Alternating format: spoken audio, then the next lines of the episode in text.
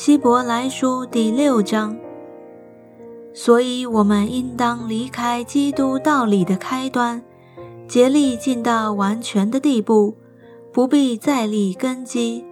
就如那懊悔死刑、信靠神、各样洗礼、按手之礼、死人复活，以及永远审判各等教训。神若许我们，我们必如此行。论到那些已经蒙了光照、尝过天恩的滋味，又与圣灵有份，并尝过神善道的滋味，觉悟来世全能的人，若是离弃道理，就不能叫他们重新懊悔了，因为他们把神的儿子重钉十字架，明明的羞辱他，就如一块田地，吃过屡次下的雨水。生长菜蔬，合乎耕种的人用，就从神得福；若长荆棘和棘藜，必被废弃，尽于咒诅，结局就是焚烧。亲爱的弟兄们，我们虽是这样说，却深信你们的行为强过这些，而且近乎得救，因为神并非不公义。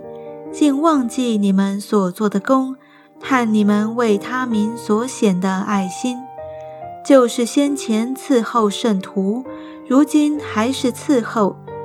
我们愿你们个人都显出这样的殷勤，使你们有满足的指望，一直到底，并且不懈怠，总要效法那些凭信心和忍耐承受应许的人。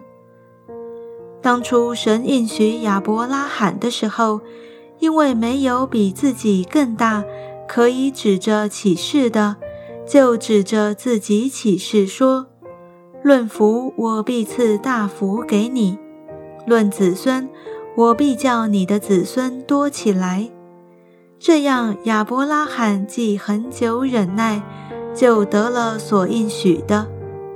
人都是指着比自己大的启示，并且以启示为实据，了结各样的争论。照样，神愿意为那承受应许的人格外显明他的旨意是不更改的，就启示为证。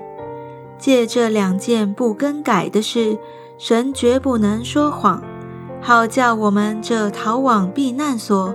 持定摆在我们前头指望的人，可以大得勉励。我们有这指望，如同灵魂的锚，有坚固，有牢靠，且通入幔内。做先锋的耶稣，既照着麦基喜德的等次，成了永远的大祭司，就为我们进入幔内。